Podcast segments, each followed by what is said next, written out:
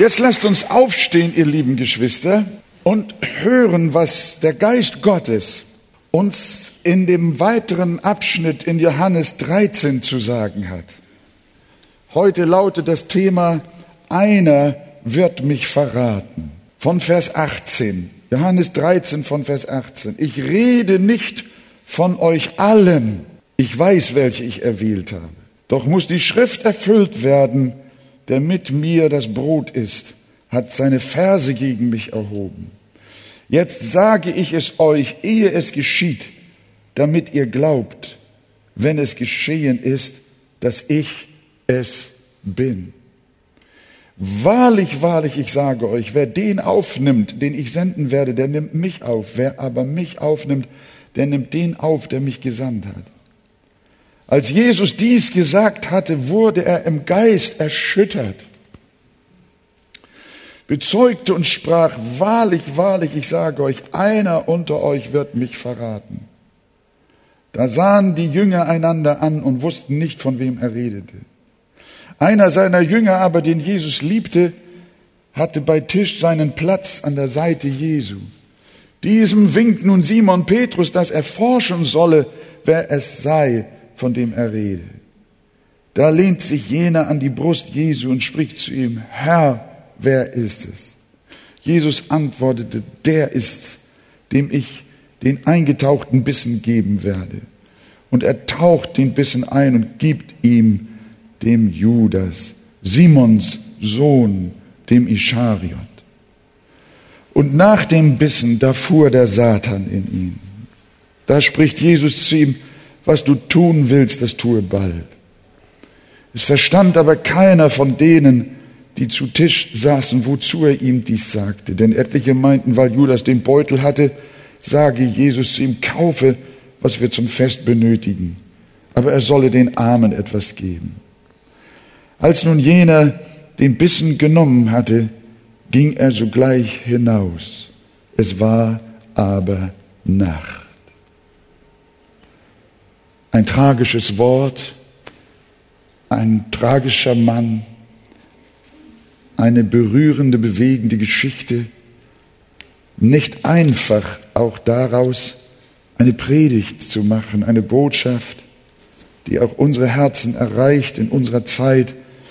Aber wir beten, dass der Heilige Geist mir und auch euch hilft, dass Gott auch zu uns spricht durch diese sehr ernsten Worte.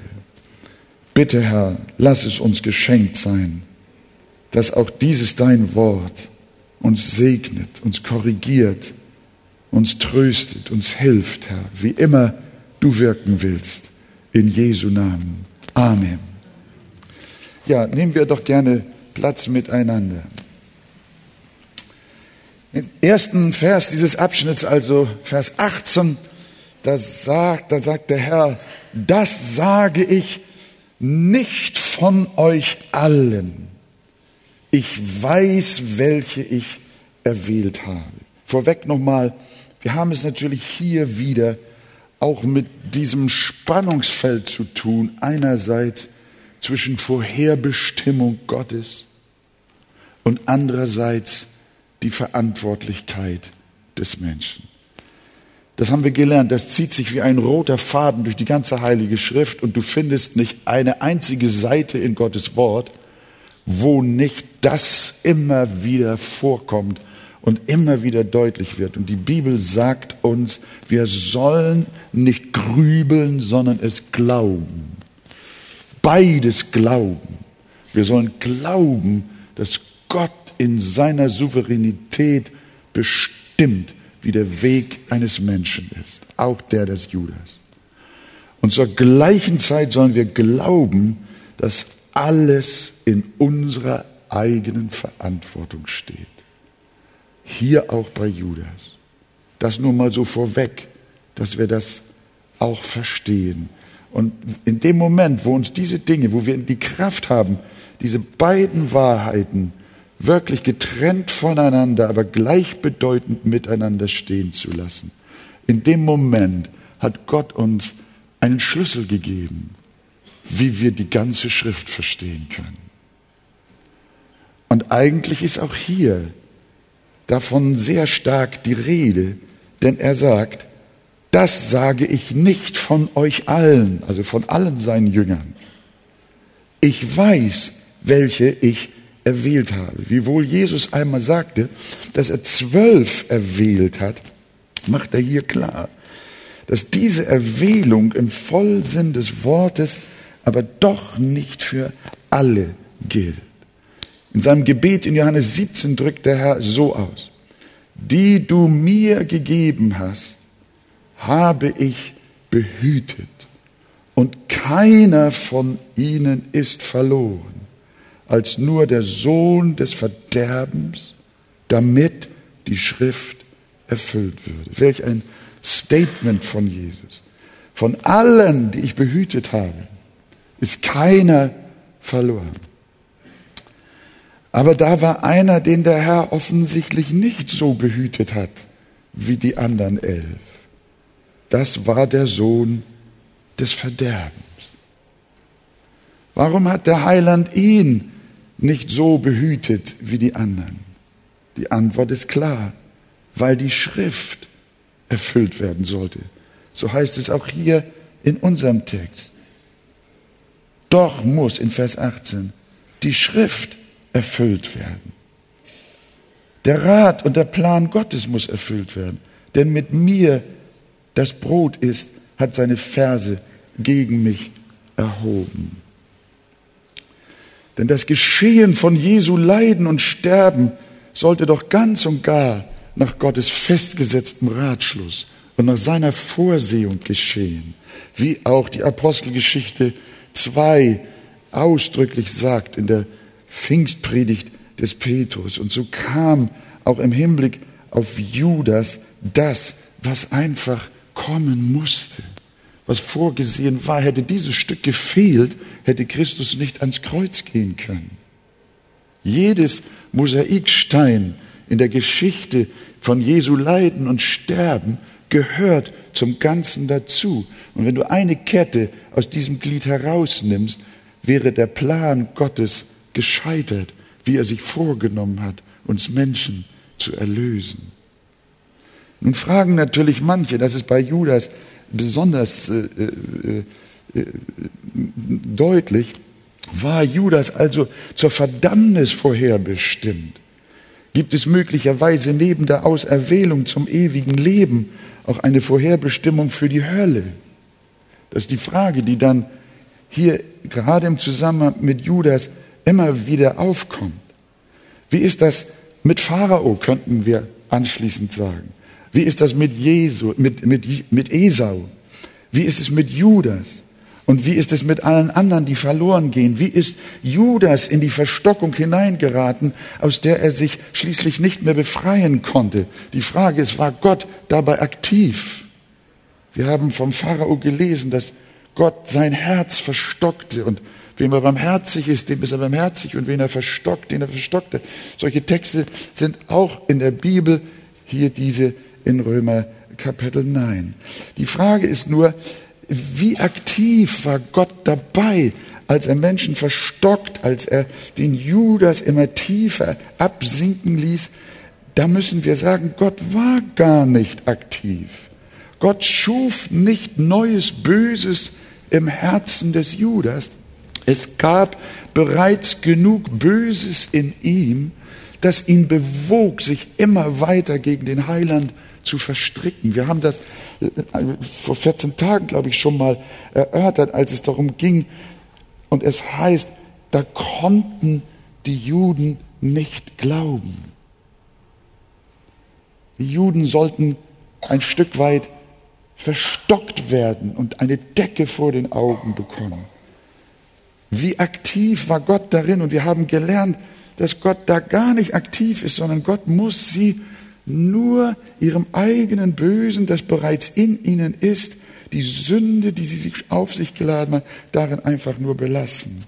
Es gab bereits genug Böses in Judas, das ihn bewog, sich immer weiter gegen den Heiland zu verstricken. Alles, was der Herr jemals tun muss, um jemand zu verhärten, hören wir mal, ist seine hemmende Gnade zurückzuhalten.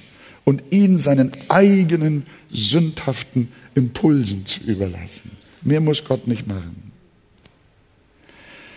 Genau das tut Gott mit den Verdammten in der Hölle. Das ist Hölle. Gott quält da nicht aktiv irgendjemand. Manche denken, da ist er ein Zyniker und hat seine Lust daran, die Menschen zu quälen. Das muss er gar nicht. Sondern er überlässt sie einfach ihrer eigenen Bosheit. Und so quälen die Menschen sich selber. Das ist hier auf Erden schon Hölle und in der Hölle selbst wird es die Hölle der Hölle sein. Das heißt, es gibt in dem Sinne keine Vorherbestimmung zur Verdammnis, die Gott aktiv betreibt. Die Errettung von Menschen, die betreibt Gott aktiv, aber nicht ihre Verdammnis. In der stecken sie aufgrund ihrer vorhandenen Bosheit ja schon. Deshalb muss Gott an niemanden Hand anlegen, um ihn zu verderben. Auch nicht an Judas. Das erledigt er alleine. Und wir würden das auch allein erledigen. Warum? Weil wir im Grunde genommen nicht besser sind als Judas. Die Bibel sagt, alle Menschen sind verdorben. Alle haben sie gesündigt. Alle haben sie den Zorn Gottes auf sich geladen. Da ist keiner, der gerecht ist, auch nicht einer. Da ist keiner, der verständig ist. Da ist keiner, der nach Gott fragt. Da ist keiner, der glaubt. Da ist keiner, der will.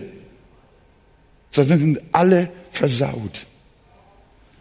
Und das ist ihre eigene Schuld. Wir sind nicht besser als Judas. Wir alle würden uns aufgrund unserer vorhandenen Sünde und Verdorbenheit selbst zugrunde richten. Den Unterschied macht nur dieses kleine Wörtchen behüten, das wir von Jesus aus seinem hohen priesterlichen Gebet eben gehört haben. Der Allmächtige hat seinem Sohn Jesus Christus einige gegeben, die soll er behüten und während er die anderen sich selbst lassen soll. Und deswegen lauten die Worte Jesu hier in Vers 18, ich rede nicht von euch allen, sondern ich weiß, wen ich erwählt habe. Ein nachdenkenswertes Wort. Und dann in Vers 22, dann sagt der Herr, einer unter euch wird mich verraten. Da gab es eine sehr beachtliche Reaktion. Das hat mich sehr gefreut. Da sahen sich die Jünger untereinander an und ihnen, was, was wurde mit ihnen? Und ihnen wurde bange. Von wem er wohl redete. Warum wurde ihnen bange? Weil sie nicht sich als erhaben und selbstgerecht fühlten. Ich kann es nicht sein. Das war gut. Sondern sie haben einen Schreck gekriegt. Sie haben nicht zu dem Herrn Jesus gesagt, ja, Herr, sag mir, wer es ist. Ich bin's auf jeden Fall nicht. Sowas traue ich mir nicht zu. Sowas ist unmöglich, dass ich sowas tun könnte, dich zu verraten. Nee, sie fragen, Herr, wer, wer, Herr, wer ist es? Und diese Sorge, die, glaube ich, ist in Ordnung. Liebe Gemeinde, auch wir sollten nicht selbstsicher sein. Denn wenn Gott uns als seine Kinder nicht behütet hätte und bis ans Ende weiter behüten würde, dann wären auch wir den Weg des Judas gegangen. Ich bin fest davon überzeugt, dass das auf mich zutrifft. Wie das bei euch ist, weiß ich nicht. Gott muss uns nicht aktiv auf den Pfad der Verstockung bringen. Er braucht nur passiv bleiben und uns selbst überlassen dass wir nicht, dass wir nicht den Weg der Gottlosen gehen, den Weg eines Pharao, den Weg eines Saul, eines Esau, eines Biliam, eines Judas hängt nur damit zusammen, dass Gott sich aus unerklärlichen Gründen entschlossen hat, uns in seiner unverdienten Gnade vor dem Bösen zu bewahren. Denn in uns allen steckt das Potenzial eines Verräters. Paulus sagt, in mir, das ist in meinem Fleisch, wohnt so viel Gutes. Nichts Gutes, sagt der große Apostel, in meinem Fleisch. In uns steckt das Potenzial des Verräters, des Heuchlers, des Mörders, des Lügners, des Ehebrechers. Wenn wir die Biografie eines Hitlers, eines Stalin oder die anderer Massenmörder anschauen, dann sind wir geneigt, sie zu verachten. Ich bin auch der Meinung, dass es recht ist, dass sie geschmäht werden in unserer Gesellschaft als ein negatives Beispiel. Aber vergessen wir nicht, dass wir genauso tief fallen würden, wenn Gott nicht unser Herz behüten würde. Könnt ihr dazu ein inneres Ja finden? Ein, sagt, würdet ihr auch sagen, doch, ich möchte lieber nicht meine Hand für mich selbst ins Feuer legen? Wenn der Herr nicht unser Herz behütet, dass auch unter den Ungläubigen nicht alle Schwerverbrecher werden, das hängt nicht damit zusammen, dass der eine besser ist als der andere, sondern damit, dass Gott in seiner Gnade noch eine aufhaltende Macht über die Menschen hat. Das nennt man gerne die allgemeine Gnade Gottes. Die Sonne scheint über Gute und Böse und hält das Unrecht und die Ungerechtigkeit und die Bosheit noch immer ein Stück weit zurück. Der Fall von Judas Iskariot zeigt uns, welch abgrundtiefe Sünde in uns allen steckt, wozu wir wirklich fähig sind. Denn in unserem Fleisch wohnt nichts Gutes. Jedes Mal, wenn wieder ein Kindermörder entlarvt wird. Wir haben jetzt gerade den Mörder von dem kleinen Mirko gehabt. Und auch in anderen Fällen, dann berichten die Nachbarn entsetzt, den Medien, dass sie sich das nie hätten vorstellen können, dass dieser gute Mensch, der war ein guter Vater und war immer anständig, hat immer gegrüßt und war ein hilfsbereiter, freundlicher Nachbar, dass der der Kindermörder sein könnte. Das haben wir nie denken können. Hier hast du den Punkt.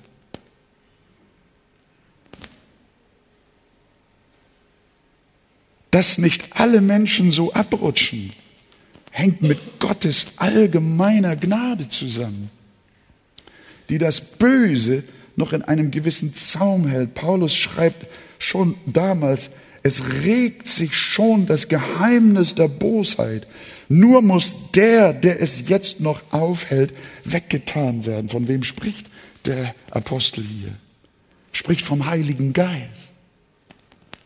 Er sagt, es kommt eine Zeit, wo der Heilige Geist von der Erde ganz und gar genommen wird. Und was wird dann passieren? Dann wird die Bosheit der Menschen bis zur letzten Entfesselung kommen. Der Gräuel der Verwüstung, wie er in Matthäus 24 genannt wird dann werden die Menschen jede Hemmung verlieren und ihrer Boshaftigkeit immer freieren Lauf lassen. Und dann kommt zum Vorschein, wie verdorben der Mensch wirklich ist. Und deshalb möge Gott noch Langmut üben und eine solche Entfesselung der Sünde zurückhalten. Aber Gottes schützender Geist wird nicht immer auf der Erde bleiben, wird nicht immer die Menschheit so weit noch bewahren, dass die Bosheit nicht bis zu ihrem Letzten kommt. Das nennen wir Gnadenzeit. Das ist das allgemeine Erbarmen Gottes. Hier gehört auch der Gedanke dazu, liebe Gemeinde, dass wir niemals andere Menschen richten sollen. Denn wir haben gesehen, dass wir auf uns selbst gestellt dieselbe Karriere in der Lage sind hinzulegen wie die schlechtesten Menschen auf dieser Erde. Manchmal will latente Empörung über mich kommen, gerade auch in der Seelsorge. Das bekenne ich einfach mal ganz offen hier. Wenn ich dann sehe, wie Menschen Jahre und Jahrzehnte, auch Gotteskinder sagen, sie seien sie, wie sie dann einfach dem Wort Gottes nicht gehorchen und ihre Ehe nicht hinkriegen und, und ihre Familie kaputt geht und immer Zorn da ist und teilweise Ehebruch und katastrophale Verhältnisse, dann sitzen wir da und dann sagen wir, meine Zeit nochmal, könnt ihr euch denn nicht mal mit eurer Nase in die Bibel vergraben und mal endlich gehorchen, was geschrieben steht, dann würde doch euer Glück endlich da sein und eure Ehe könnte funktionieren. Und dann kommt da so, dann kommt da so aus meinem Fleisch, als ein guter Seelsorger, ne, kommt dann da so eine Empörung über diese anderen. Und ich denke, Mensch, wenn die da, und irgendwo tief, so, nein, das, das lasse ich natürlich nicht zu, aber instinktiv ist natürlich sofort, macht es doch so wie ich, dann wird es euch gut gehen. Und dann entdecke ich, so geht das nicht, Wolfgang. So haut das nicht hin. Wenn Gott mich nicht behütet hätte, wenn Gott meine Ehe nicht behütet hätte, meine Familie nicht behütet hätte, dann wäre ich genauso ein unfähiger Mensch, der im Chaos seiner Familie, seiner Verwandtschaft und seines Lebens stecken würde und nicht weiß, wie er da wieder rauskommt. Was ich damit sagen will, was Gott uns damit sagen will. Wir, wir, wir wollen uns selbstverständlich und müssen einander ermahnen. Und das auch in der Seelsorge, aber immer unter dem Gesichtspunkt 1. Korinther 10, Vers 12. Wer sich lässt dünken, dass er stehe, mag wohl zusehen, dass er, sagt es mal laut, mag wohl zusehen, dass er nicht falle. Da hat keiner in sich selbst die Kraft, sich vor dem Fall zu bewahren. Und so sagt Paulus an anderer Stelle, wer gibt dir einen Vorrang?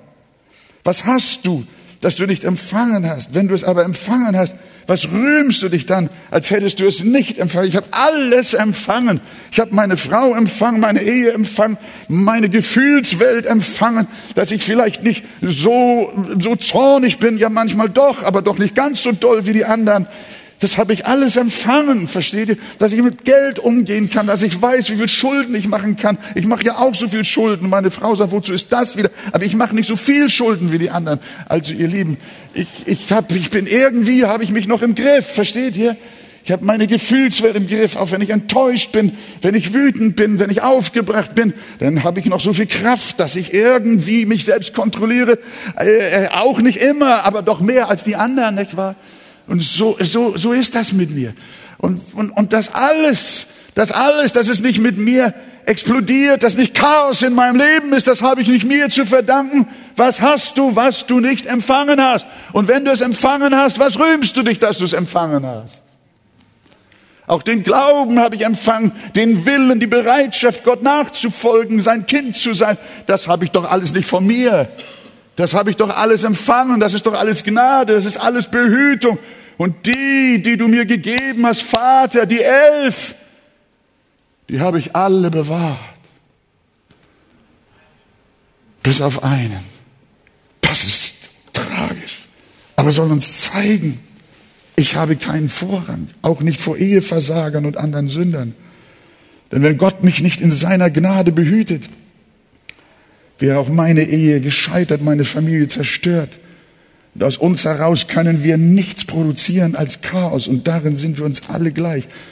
Und deshalb ist, wie ich finde, eine der großen Botschaften des Judasverrats diese drei. Erstens, sei demütig, wenn du solch eine Geschichte liest. Sei zerbrochen und gib Gott allein die Ehre, dass du nicht auch so tief gefallen bist. Rühme den Herrn allein dass er sich deiner unverdient erbarmt hat und dir die Gnade der Bekehrung gewährt hat. Rechne dir gar nichts zu. Rechne dir gar nichts zu, sondern alles rechne dem Herrn zu. Ihm allein gebührt die Ehre. Kein Fleisch soll sich rühmen. Zweitens, Beargwöhne immer dein eigenes Herz und beobachte es aufs genaueste. Sprüche 4 sagt, behüte dein Herz mit allem Fleiß, denn daraus quillt das Leben. Und wenn es sündhafte Regungen zeigt, dann bekämpfe sie. Hör mal, wenn du merkst, dass dein Herz sündhafte Regungen anfängt zu entwickeln, dann bekämpfe sie sofort im Namen des Herrn. Lass kein sündiges Verhaltensmuster sich in deinem Leben festsetzen. Wenn du merkst, dass du zu schlechtem Gerede neigst, dann ersticke es sofort mit Gottes Hilfe.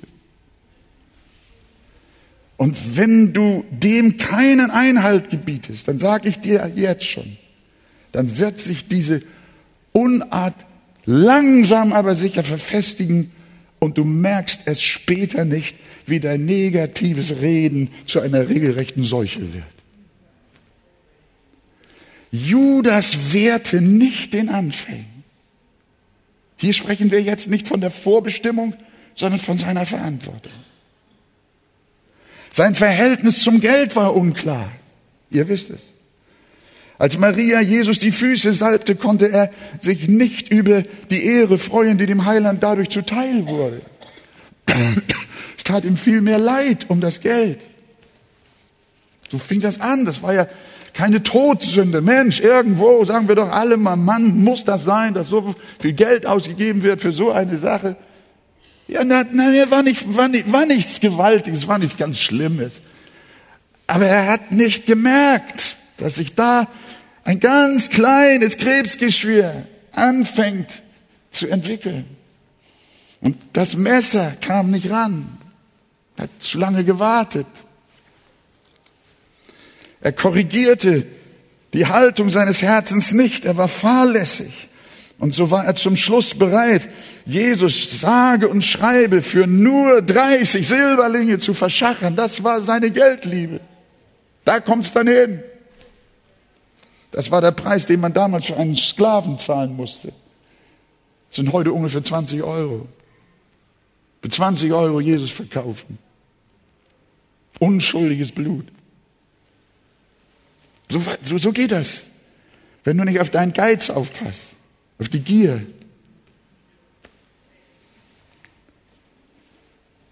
Wahrscheinlich war er irgendwann einmal enttäuscht über Jesus und bei einer nächsten Gelegenheit fand er wieder etwas und schon fing eine bittere Wurzel an zu wachsen. Das passiert auch unter uns manchmal. Wir müssen auch nicht gleich Judas-Leute sein.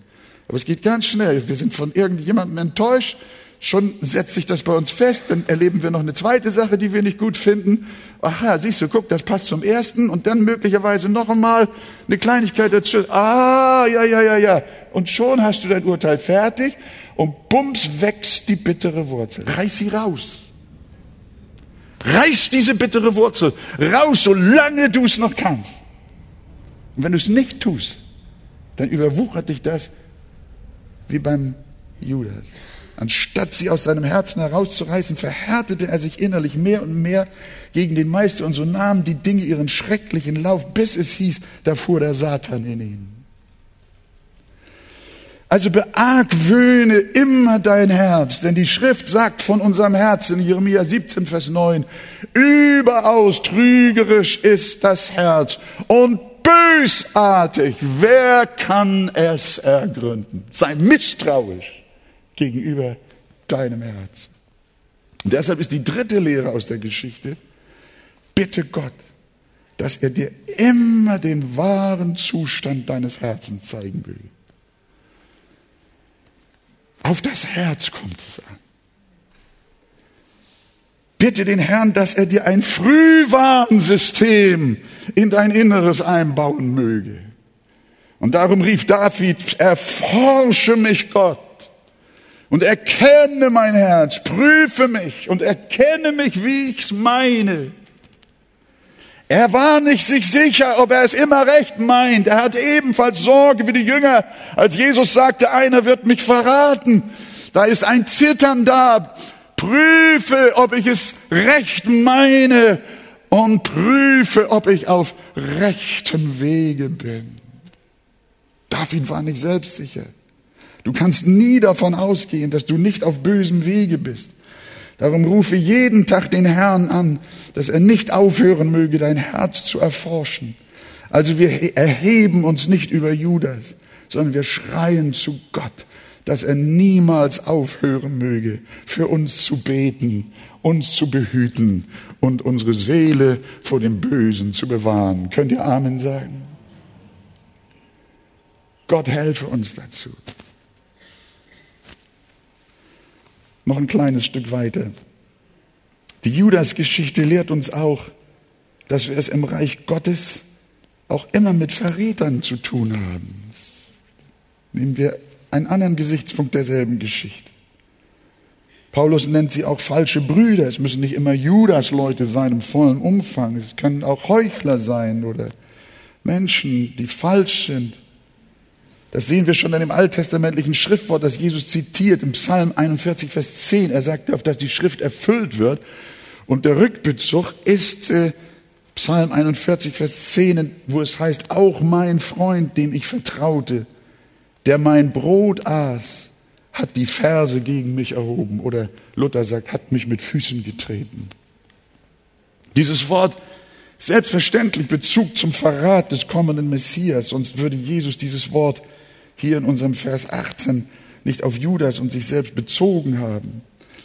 Aber dieses messianische Psalmwort kann auch auf den Verrat angewendet werden, den David durch seinen Freund Ahitophel erfahren musste. Diese Geschichte von Johannes bezieht sich nicht nur auf das messianische Wort aus Psalm 41, sondern ist auch ein Hinweis auf das, was David erlebt hat als sein eigener Sohn Absalom sich gegen ihn erhob. Ihr kennt die Geschichte, wir haben nicht die Zeit, das alles zu lesen, aber ich gehe davon aus, dass ihr Bibelkenner seid. Und wenn nicht, lest das gerne zu Hause mal durch. Es ist eine tragische Geschichte. Der David hatte ein befreundetes Haus. Und einer von diesem Haus war Ahitophel. Das war sein bester Freund. Das war sein, ein Vertrauter von ihm. Das war sein Berater, der hat ihm geholfen, durch dick und durch dünn. Und in dem Moment, als Absalom eine Revolte gegen seinen Vater beginnt, was macht der Ahitophel? Der Ahitophel wechselt die Fronten und enttäuscht den alten, seinen alten Freund David, mit dem er fast ein Leben lang zusammen war. Und hängt sich an Absalom. Aber nicht nur das. Der Absalom weiß, Ahitophel ist ein weiser Mann, der hat meinen Vater beraten. Oh, wie schön, jetzt kommt er zu mir. Jetzt soll er mir einen guten Rat geben. Und dann hat der Ahitophel dem Absalom einen guten Rat gegeben, in Anführungsstrichen. Was hat er gesagt? Er hat gesagt, mein lieber Absalom, deine Revolution wird nicht erfolgreich abgeschlossen werden, solange dein Vater David noch irgendwo im Lande lebt und sich versteckt. Wenn du deine Revolution absichern willst, musst du deinen Vater töten.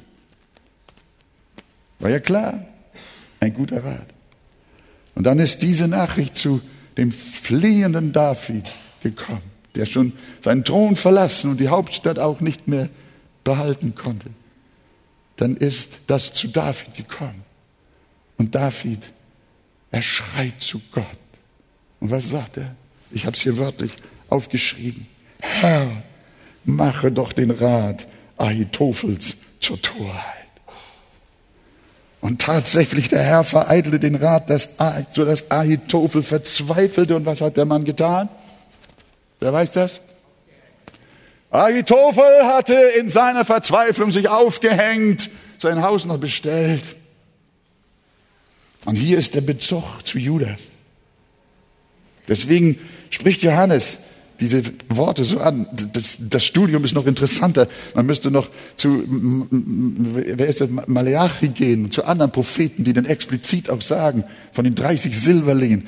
Deswegen sage ich euch, ihr Lieben, ihr versäumt so viel, wenn ihr nicht mit Liebe jeden Tag die Bibel lest. Da ist eine solche Freude, eine solche Speise, eine solche Weisheit, eine solche Kraft in dem Wort der Heiligen Schrift, auch in den alttestamentlichen Büchern. Das ist gewaltig. Wir sollten uns nicht so sehr zerstreuen, sondern mit Freude Gottes Wort lesen, lernen, lieben und davon uns ernähren und dann merken, wie unser eigenes Leben wunderbar gestaltet werden kann auf der Grundlage der Heiligen Schrift. Ahitophel erhängte sich und Judas auch. Wir wissen, dass Judas dass ihm noch der Strick dabei riss, sodass er riss, sodass er kopfüber hinabstürzte, mitten in zwei barst und alle seine Eingeweide heraustraten, wie die Apostelgeschichte uns berichtet.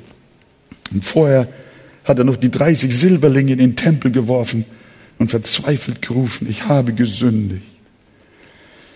Ja, da bin ich, habe ich angefangen zu weinen. Ich habe gesündigt, dass ich unschuldiges Blut verraten habe. Und er kam da nicht mehr raus. Er tat Buße, aber er fand keinen Raum mehr zur Buße. Liebe Gemeinde, das hat Jesus selbst erschüttert. Als Jesus dies gesagt hatte, wurde er im Geist erschüttert, bezeugt und sprach, wahrlich, wahrlich, ich sage euch, einer unter euch wird mich verraten. Gott möge uns helfen, dass wir nicht auf eine solche Spur kommen. Es muss nicht immer diese extreme Judas-Spur sein.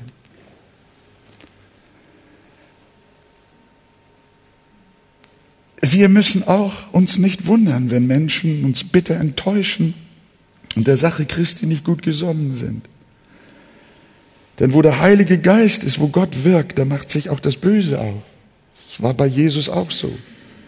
Da gibt es selbstverständlich auch Opposition. Aber Gott in seiner Allmacht scheitert nie an irgendwelchen Widersachern.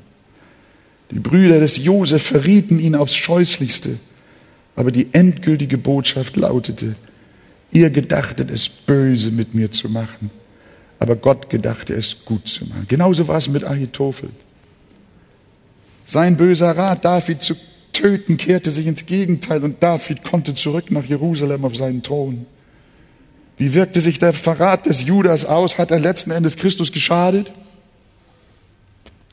Hat er Gott geschadet? Nein. Er sagt den Emmaus-Jüngern, es musste alles so geschehen.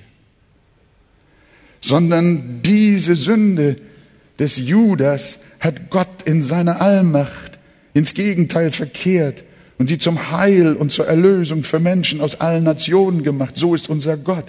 Darum fürchtet euch nicht vor Widersachern. Die Menschen, die es nicht gut mit euch meinen, sind nur Gehilfen eures Segens. Wisst ihr das eigentlich? Die Sache mit Judas war voll in Gottes Plan. Jesus ist zu keiner Zeit Opfer seines Verräters gewesen. Diese Sache immer, dass wir uns immer in die Opferrolle drücken lassen. Was für ein Quatsch ist das? Jesus ist nie ein Opfer gewesen von Judas oder von irgendwelchen anderen. Und ich sage euch, du und ich, wir sind auch nie Opfer von schlechten Menschen, von denen, die uns verfolgen, die schlecht über uns reden, die uns beklauen, die uns belügen, die uns verleumden. Wir sind nie, nie, nie sind wir Opfer. Aus dem einfachen Grunde, weil der lebendige Gott nichts in unser Leben hineinkommen lässt, was er nicht hat zuvor ersehen. Denn alle Dinge müssen denen, die nach Gottes Vorsatz berufen sind, zum Besten dienen. Deshalb stehen wir auch mit der weltlichen Psychologie und Psychotherapie diametral entgegen und auf Kriegsfuß. Diese Opfergesinnung gehört nicht in die Gemeinde Jesu. Wir sind keine Opfer, sondern wir sind Kinder Gottes, die im Plan des Allerhöchsten leben, den er zu seiner Herrlichkeit und zu einem wunderbaren Sieg hinausführen wird. Sagt der Amen? Das ist aber was anderes. Ja, da könnt ihr mal wirklich in die Hände klatschen. Da könnt ihr Gott loben und preisen. Das ist das. Jesus hat nicht in Selbstmitleid getan, weil er so einen schlechten Menschen hatte. Nein, ihr Lieben, wegen der höheren und zur Zeit noch verborgenen Absichten unseres Herrn muss auch in unserem Leben alles so geschehen, wie es geschieht.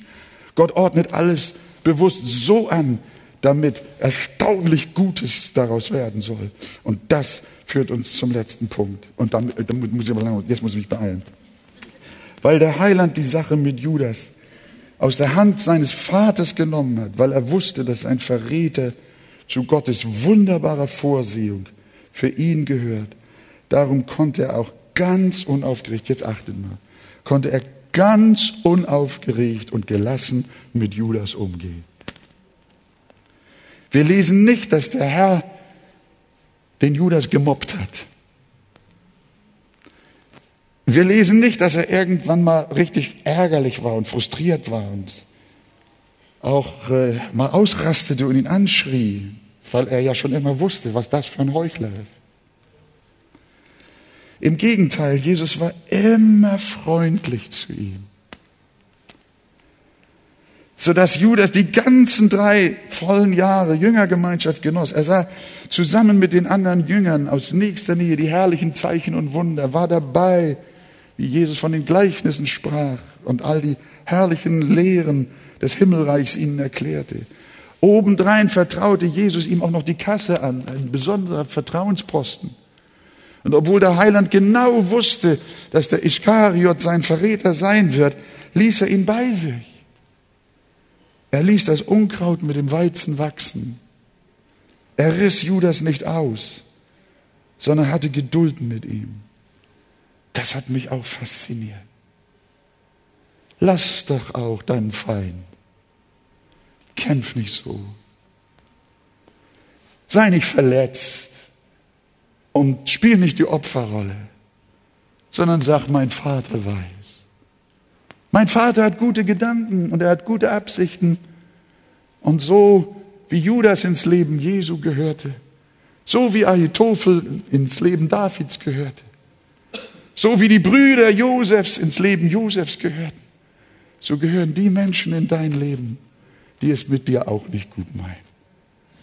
Aber sei entspannt und lass es reifen. Lass es wachsen bis zur Ernte. Und zu seiner Zeit wird Gott die Dinge klären. Deshalb entspann dich jetzt. Voller Frieden. Kämpf nicht mehr so. Ringe nicht so. Streite nicht. Sondern der Herr wird für dich streiten. Er wird die Sache deiner Seele in seine Hand nehmen und er wird alles wunderbar hinausführen. Seht doch Jesus.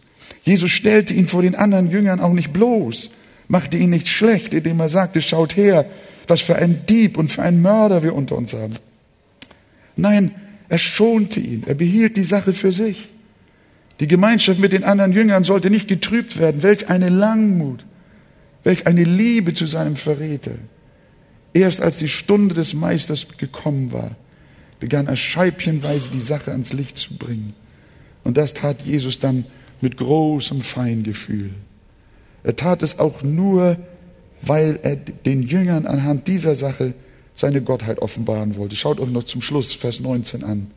Jetzt sage ich euch die Sache, ehe es geschieht, ehe der Verrat geschieht, damit ihr, wenn es geschehen ist, glaubt, dass ich es bin. Es waren ja nur noch wenige Augenblicke. Es war die Gründonnerstagnacht. Die Fußwaschung am selben Abend, das letzte Passa am selben Abend, Judas mit ihm. Judas geht hinaus in die Nacht. Wo geht er hin? Zum Sanhedrin. Verrät ihn. War noch eine Stunde dazwischen, zwei oder drei, war es früher Morgen. Wir wissen nicht genau den minütlichen Zeitablauf, aber es geschah alles in derselben Nacht. Und dann traf er ihn wieder im Garten Gethsemane.